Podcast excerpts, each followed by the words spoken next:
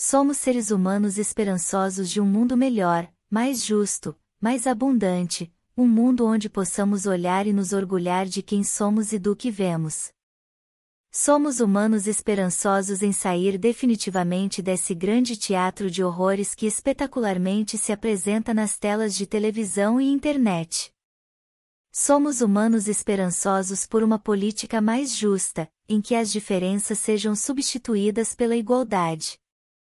Evidentemente, falar em igualdade política social é utopia, e isso jamais irá acontecer, pelo menos não nessa frequência dimensional de dualidade, nem é dessa igualdade que estou falando. Estou falando na igualdade em reconhecer que todos nós estamos fazendo uma experiência, que nos torna iguais. Apenas com experiências diferentes com necessidades diferentes. Mas, em verdade, independentemente de aceitarmos ou não, somos iguais sim. Com o olhar correto podemos sentir o quanto é difícil para muitos saírem dessa ilusão que eles vivem como verdade. Precisamos aprender a olhar para a experiência, aprender as lições que elas nos trazem, mas não olhar para o agente que experimenta. Quando mudamos o olhar, facilitamos o processo de quem está em convivência conosco. Tiramos os papéis que nos prendem em julgamento ou até mesmo culpa. A pergunta que muitos estão fazendo agora é: que diferença isso faz?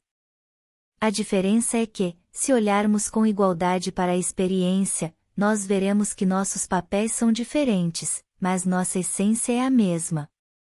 Alguém julga o rato do laboratório? Pois bem. É isso. Bem simples. O que conta é o resultado do que nós experimentamos, a que nos disponibilizamos criar e viver. Aprender a observar a experiência, sem julgar o agente, mudará significativamente as relações, então entenderemos a diferença entre viver a ilusão e viver a verdade sobre ela. É isso que se finda já podemos cocriar uma nova realidade com os atributos de nossa alma, em que a gratidão e o reconhecimento pela experiência é a chave que buscamos para nos tornarmos livres. Essa pequena ação de apenas observar sem julgamento cria um campo neutro entre os envolvidos, isso por si só já é a mudança de vibração nas relações.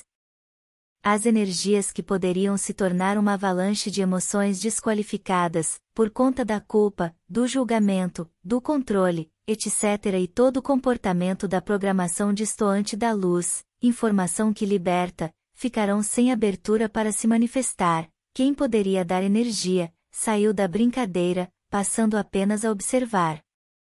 Quando Jesus disse, dai a outra face, o que ele disse realmente é, não alimente a ilusão neutralize comportamentos torpes.